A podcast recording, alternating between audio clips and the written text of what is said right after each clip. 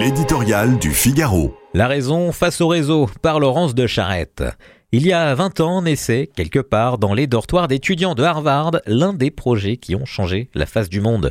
Le jeune Mark Zuckerberg, étudiant en psychologie et en informatique, prodige de la programmation, imagine-t-il lorsqu'il lance le premier trombinoscope d'étudiants en ligne, régner bientôt avec Facebook puis Meta, en maître sur les interactions mondiales du web.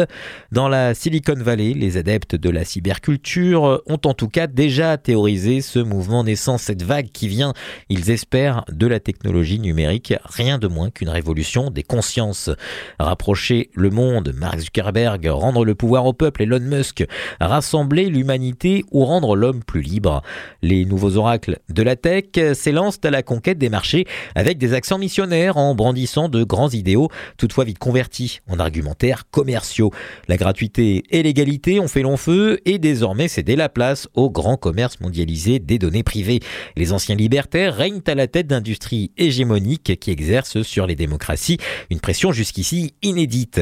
Les nouvelles superpuissances envisagent de battre monnaie et, faisant fi de toute règle, tordent à leur guise la notion d'information en siphonnant les médias traditionnels, toute situation qui appelle de nouvelles régulations. Force est aussi de constater que la promesse originelle, cette belle agora populaire qui devait réveiller Platon dans sa tombe, s'est muée en foire d'empoigne, même si elles ont permis la montée des printemps arabes en 2010, la libération des paroles et des idées, les plateformes restent le terrain de jeu d'algorithmes opaques qui organisent l'encerclement des cerveaux, charrient Lali ou l'endoctrinement terroriste. Prétendant combattre ces dérives, certains rêvent déjà d'installer une bien-pensance mondialisée, encore de bien mauvais prophètes. La transformation numérique est indéniablement à l'origine de bouleversements extrêmement profonds, mais ne nous y trompons pas, c'est à la raison, à l'éducation, apprentissage des savoirs, des capacités critiques, de l'autonomie de jugement qu'il faut aujourd'hui plus que jamais confier la souveraineté des esprits.